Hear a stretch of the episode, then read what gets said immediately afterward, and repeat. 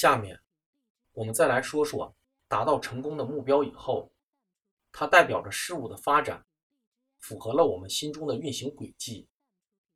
常见的认知问题：一、成功以后，人就容易骄傲。事实上是这样的，很多人在成功以前和成功以后判若两人。造成这样的问题的一个原因是内在问题，自身品性本身就存在问题。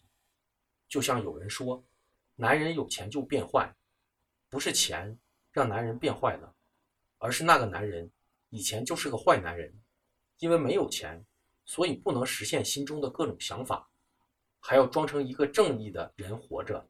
当自己一旦有了钱，也就觉得不用装了，现了原形。第二个因素是外在因素。我们知道这个世界对于所谓的成功人士，诱惑是很多的，如色情、赌博、吸毒。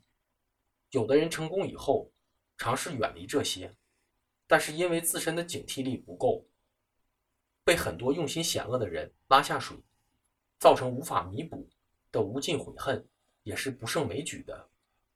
这也是我和朋友聊天的时候。经常说的一个问题就是，我们渴望成功，可是如果一旦成功，你是否准备好了？你的内心世界是什么样的认知层次？能不能承受成功所带来的结果？美国对于中彩票头奖的一项调查显示，百分之八十的人在未来的几十年又被打回原形。归根到底，是因为自身的品性。和道德素养、认知层次还不具备可以承受相应财富的水平，所以我们可以看到，成功还需要我们有匹配的思想境界，否则，偶然的成功，或是与自身能力素养不相符的财富，对于很多人来说，其实不一定是好事。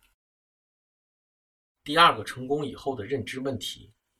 我们如何面对亲朋好友？我们以我们考上公务员为例，很多亲朋好友在知道我们成功录取后，会第一时间发来祝福的问候。我们在工作以后，也一定会面对亲朋好友求我们帮忙或是办事的情况。如果是不违反组织原则的情况下，一定要尽量帮助亲朋好友解决问题，诠释我们的亲情和友情。但是如果要办的事明显违反规定，也要第一时间向其解释清楚违反了哪条规定，同时更要给出合理的建议做参考。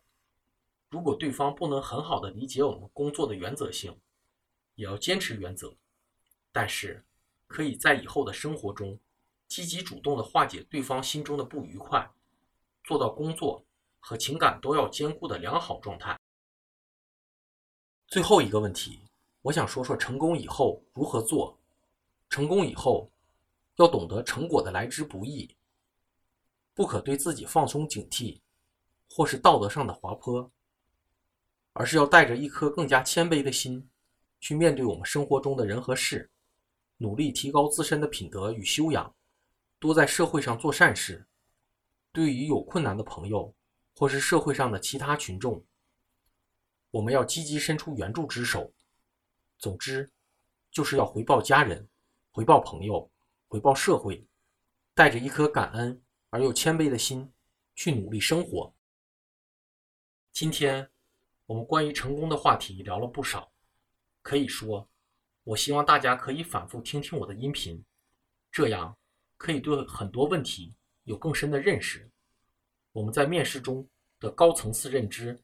对于很多问题根源的深挖，一定不是来源面试考场的临场发挥，一定是在平时中，你对这些问题有了思考，才可以根据考题，答出高屋建瓴的认知。我甚至可以自信地说，我的很多认知，一定有个别的考官没有思考过这方面的问题。如果我们真的可以在考场上回答出考官没有的认知，连他们都感觉从我们身上学到了东西的时候，我们的分数自然不可能低。什么叫去模板？什么叫个性化答题？价值观一定是其中的一个重要方面，既是符合主流的，又是别人没有想到的。